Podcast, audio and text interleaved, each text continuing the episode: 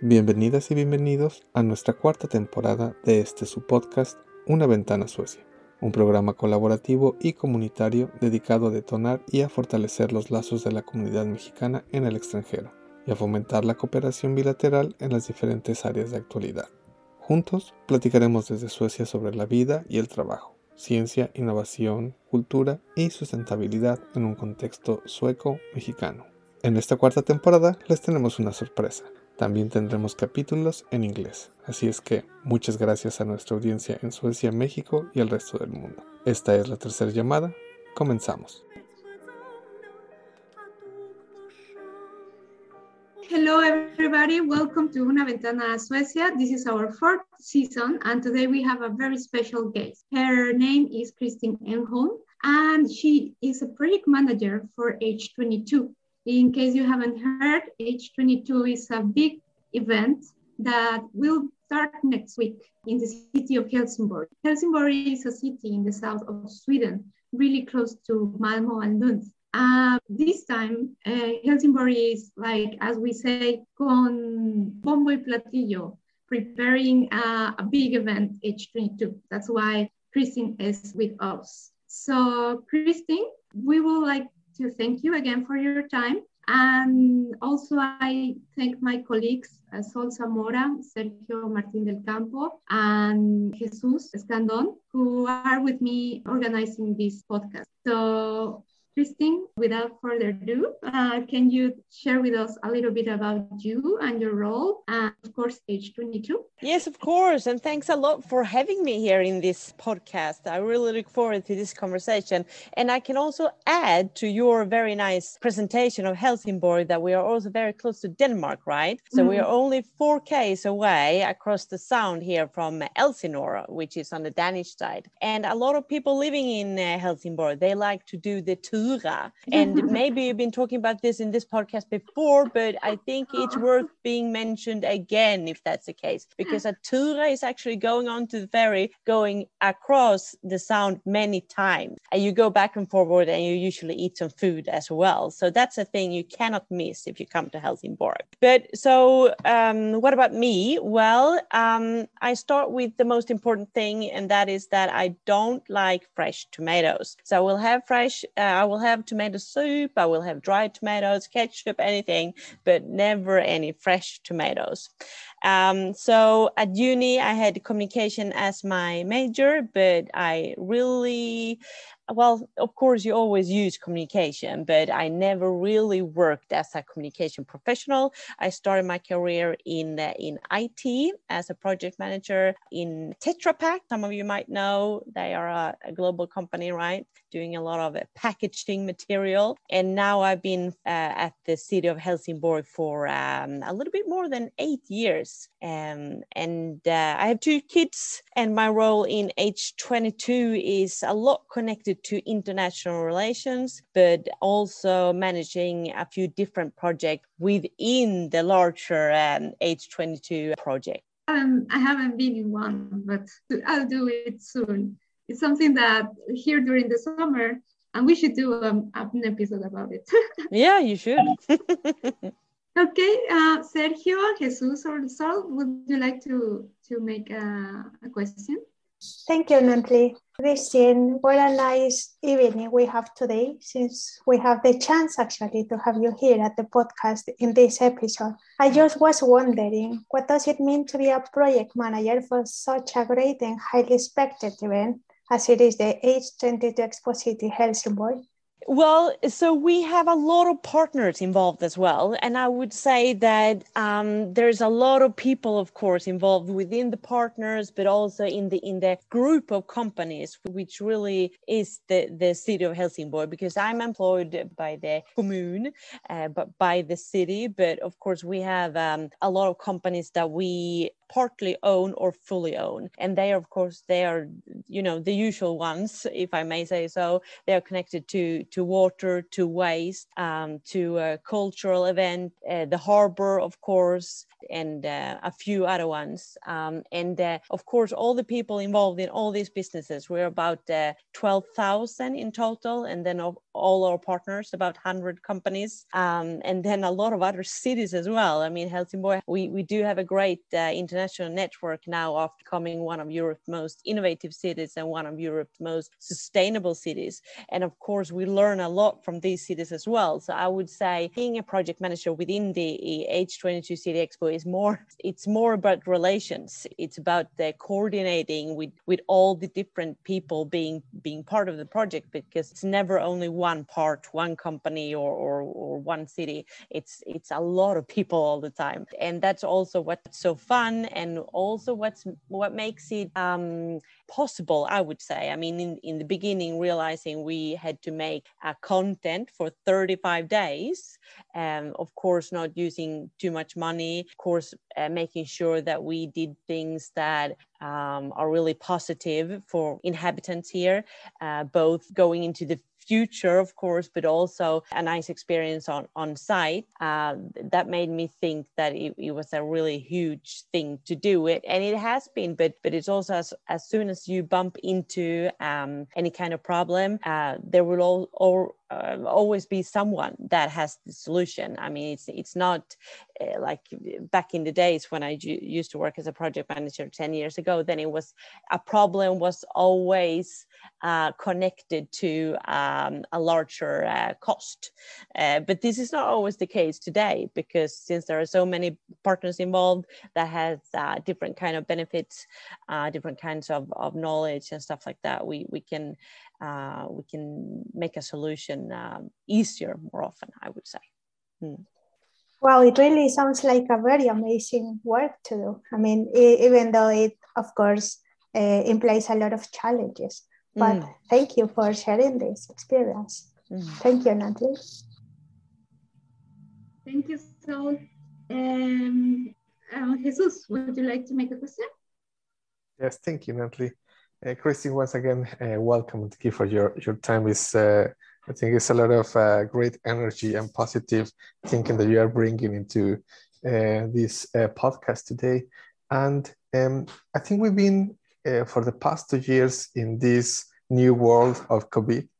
Mm. And I think that because of that, I want to ask you, how do you feel this year? Because this is a, a different, the, the city is opening again, things yeah. are moving like face to face no so i'm mm. guessing that is some lesson being learned from these previous times where technology took the place of interaction but mm. now moving back i'm guessing that you have some kind of like uh, combination in between those two worlds how do you feel in this uh, it's exciting this new year to be back and face to face yeah it is and i mean i i feel that way myself and i think a lot of, of people do feel that and and i was just uh, thinking about it when i got one of those newsletters from uh, urban future global conference uh, the, the largest um, event in in europe um, gathering city changers uh, that are um, coming to uh, Helsingborg uh, now in the beginning of the expo, starting the first of June,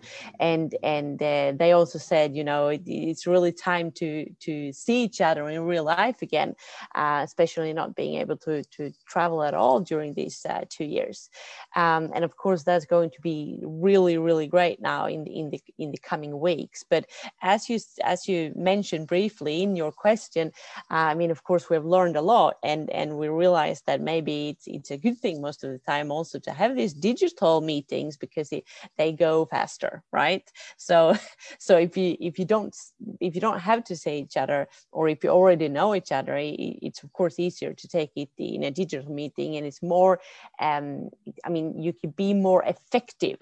Uh, and me also having to to talk to a lot of people not being maybe in my time zone uh, not being in sweden of course it's it's it's um, it's a lot easier when when when we're talking about uh, digital meetings so um, uh, we have learned a lot. And I would also like to take one example, and that is we started up something called the H22 Summit in 2019 when we um, invited uh, a lot of international partners um, from all over Sweden as well um, to, to come to Helsingborg in order to, to, to, you know, at that time, of course, we did it in order to start things to see, you know, where can we collaborate because it's really uh, important when you try to do things um, not involving money too much. I mean, you really want to ha- find that point where all the partners involved in a project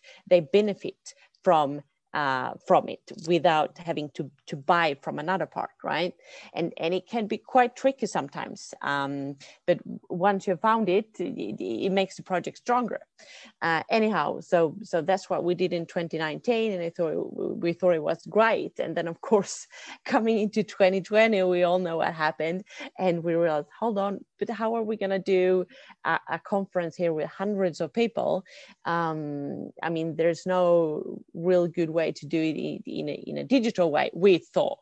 But of course, we, we put a lot of energy into to finding a good solution here. And, and um, now we, we think that it, it was really um, a, a, good way also to save a lot of resources and money that we could p- put into to other things.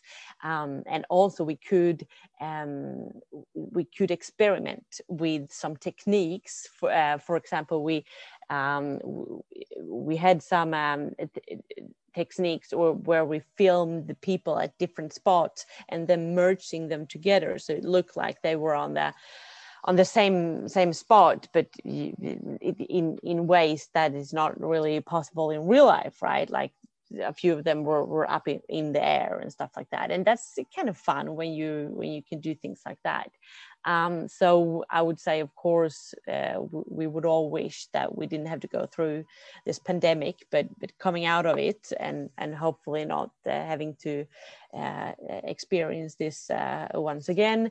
Then then of course we have learned a lot that I I think could could benefit uh, not only us but but uh, as as people, but but also the work towards becoming more sustainable.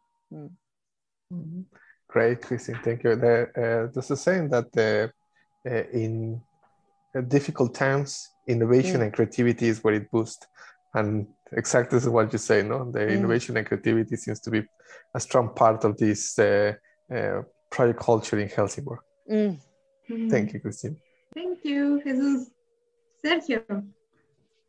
Hey, Christine. Uh, again, as everybody has mentioned, a pleasure having you here.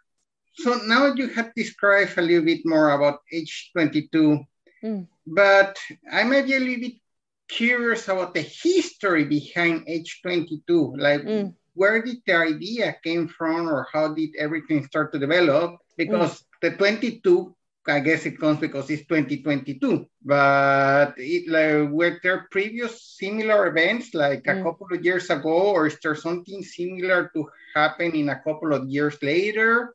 Or mm. what is the history or the future might look like for it Right. I, I think we're having the H22 at this moment. Uh, well, we have uh, two two reasons really, and and one reason was that of course we have always had um, a DNA in Helsingborg, the collective mind or collective memory, having the the old expos in mind because we have one had one in uh, um, in 1955 called H55.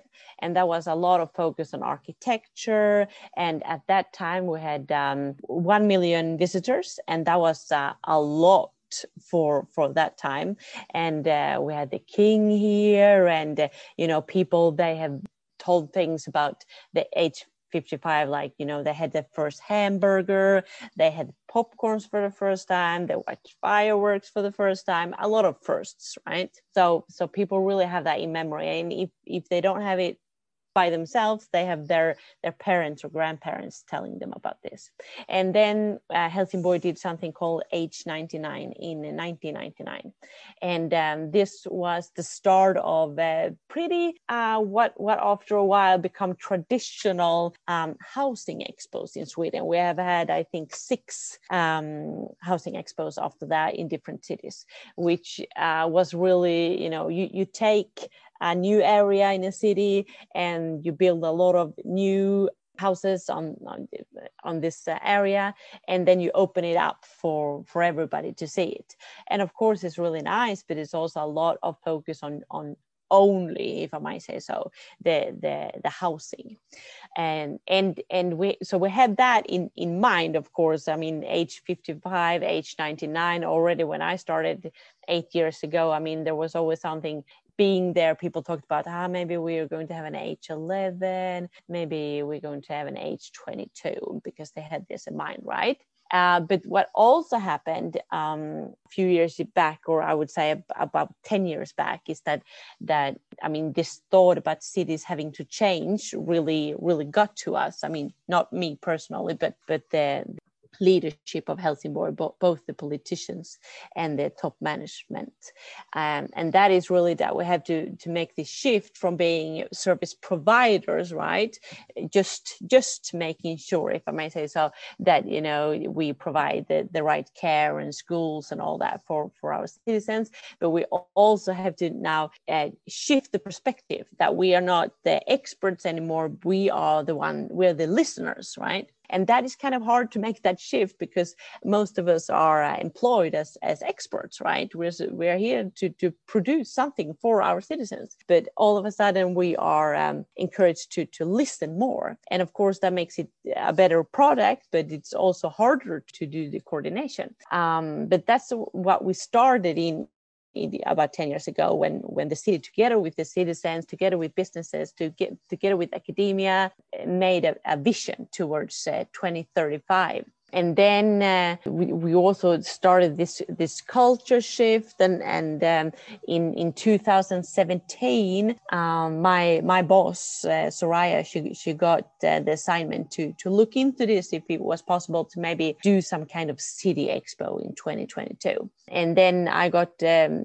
connected to the project and what we did was that we listened a lot to to what people expected what they wanted in 2022 what we needed to deliver so in in 2019, the the decision was made from the politicians that uh, 250 million Swedish crowns was supposed to be taken from the harbor. So it's not tax money; it's taken from the from the harbor and it's put into the H22 um, uh, project, which is really two things. It's, it is the H22, which is the innovation journey that we've been doing now for quite a few years, and it's also the H22 City Expo. So the, the, the second reason uh, for us doing the H22 City Expo was really to have a, a goal and a starting point at the same at the same spot because you know how it is with development there is a lot happening if you have a deadline. So we wanted to create a deadline for ourselves and for our partners in order to really accelerate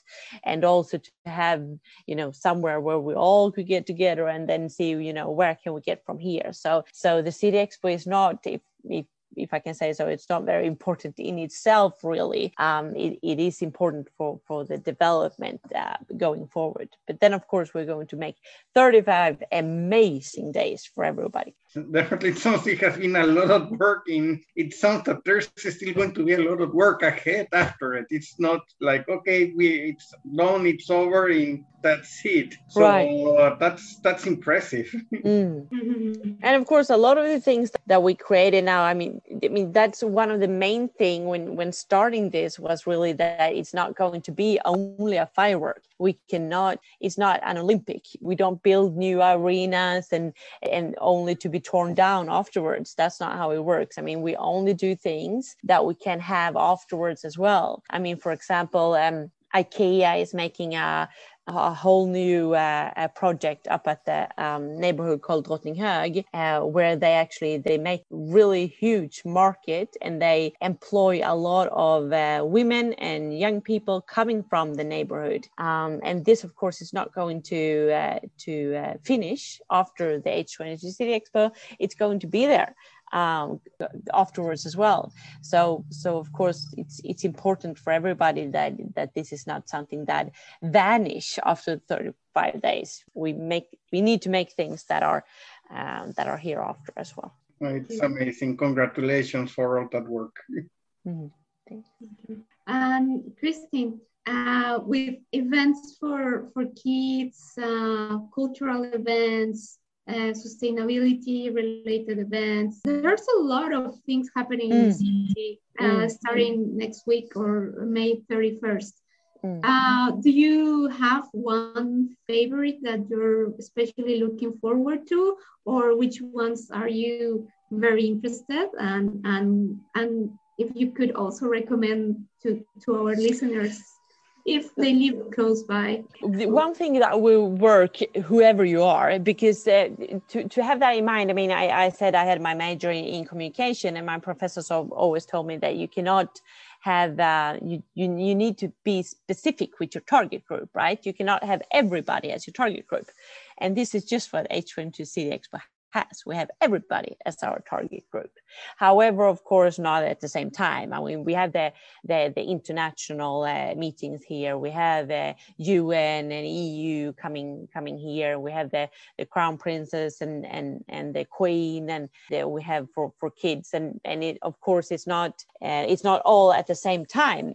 But a few things are of course um, very nice, whoever you are. And one of those things uh, that is uh, Havoteket. Uh, which is a place in in Oceanhamnen. It's very close to the water here uh, in in Helsingborg, and it's being built just to uh, visualize the water because of, of, course we're a city by the water which uh, well there is a lot of those around the world and the challenge here is that um, we don't really take care of the of the sea in the same way as we take care of what we see in the city because we don't see uh, what's beneath the, the surface, right? So uh, when when you know when diving into the harbor very close to the city, uh, traditionally there would be a lot of trash, and um, of course that's not really what you want. You want people to be aware of, of how you live because if if everybody knows, like like back in the days, I imagine you know when you when you lived very close, very to nature, and then then of course you took care in in another way than than we might do today. And that is our challenge, right? So what, what we started 30 years going back in time is that um, we, we started to teach all the kids in, in Helsingborg how to take care of, of everything from uh, waste. We were one of the first municipalities in, in Sweden actually dividing all our waste into, into eight fractions and that we started to, to teach the children as well as you know what the water can give us so um, all kids in, in the school in Helsingborg, they get to go out underwater and there are professionals with them talking about all the fish in the sea, and, you know, what, how you're allowed to be on the water and what you can do to, to help it and all those things. So we, we would like to this to be um, easier also for the kids to uh, maybe show their parents because that's what's happening with a lot of things in our city. Uh, when you involve the kids for example when when the kids from the preschool they go to a nice playground then the kids will take their parents and other relatives and siblings to the playground later on and that creates a good um, uh, dynamic and that's a social sustainability happening right right there, right? But the thing is with the sea that kids cannot do that with the parents if they don't have a boat, and that's not very uh, many that do have that right? So what happened here was that um, few different companies uh, Hemsö, Sarneke and um, the architects uh, Tengbom they came together uh, with the city and also with the harbor uh, thinking about okay so what can we do in order to visualize this? And they built a prototype and this prototype is huge. I mean um, I don't know how many square meters, but it's huge um, down by down by the harbor. And there is um, aquarium where you can actually pet fishes, the ones that would actually allow it, of course. and there is a microscopes that you can watch the the microplastic in the sea so you get awareness and you also get to to know all about the journey that Helsingborg has has done so that is definitely something that I would uh, recommend for anyone thank you Christine uh, anybody has uh, another question Jesus yes just uh, briefly I think that concept on, on this life experience but with the mindset that the, the whole the H22 is based on smart cities, no sustainability.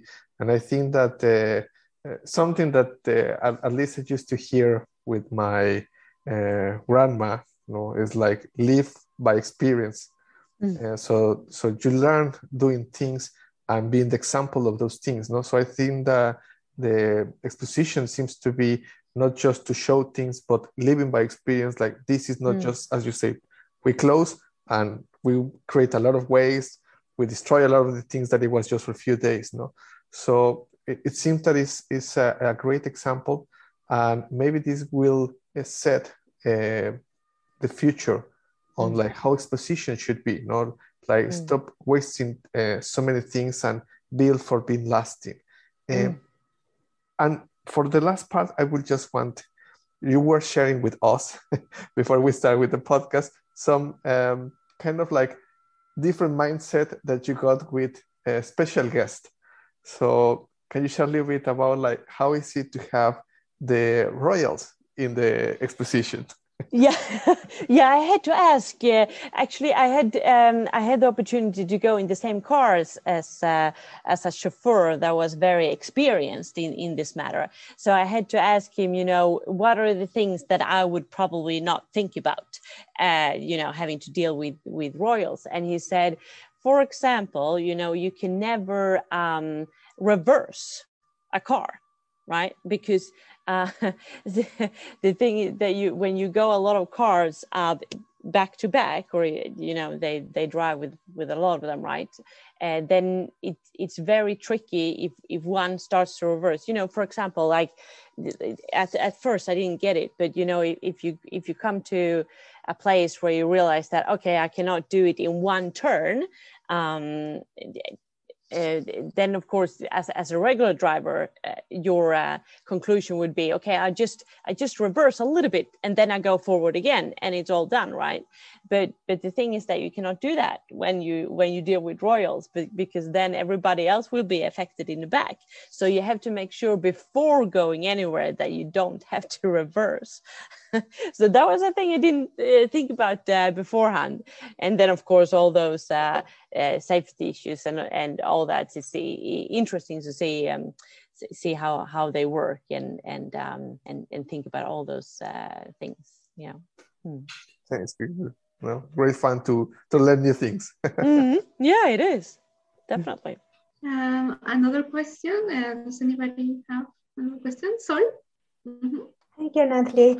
And I think we just briefly before we finish, I would like to ask you, Christine, if you think there are some key elements to become smarter and more sustainable city that you can maybe share with us? Yeah, I think it's uh, probably said a lot of times uh, when you ask that question, but I would say that the key is really cooperation and relations, uh, realizing that we're all people, right? Um, it's not it's not like there is uh, well, of course, we have businesses, but but you never talk to a business, right? It's never business to business. It is person to person, whoever it is, right? Um, and corporation, I would say, uh, and co-creation is it's really key. It, it's hard um, a lot of the times because when you need to cooperate, you cannot uh, well it's a compromise right? So so of course it's hard when you cannot just uh, decide for for yourself and and where there is a lot of parts and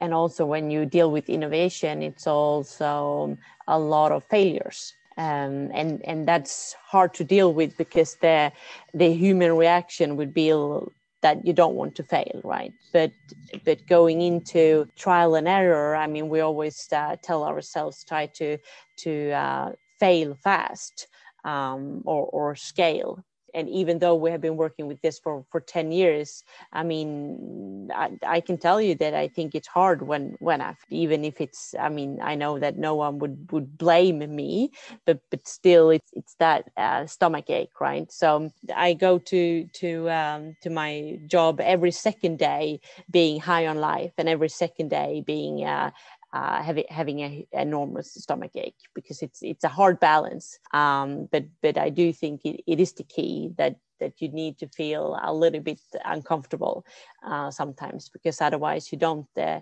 challenge yourself and if you don't challenge yourself then you don't challenge your organization so um, yeah co-creation cooperation thank you for showing this very human part actually mm. that sometimes maybe we just omit and then we just success is just like stars and we forget about all the elements and factors that involve it. Mm. Thank you very much. What a pleasure.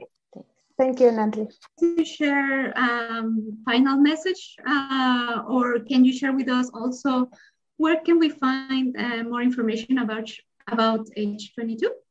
Yes, of course. So my final message would uh, would be that I think that everybody at least should try to come to the inauguration of uh, H22 City Expo, which is on uh, Tuesday, the 31st of, of May at four o'clock um, in uh, Slottshagen, which is the park uh, close to Kärnan, um, you know, the, the old tower just, just about the city center.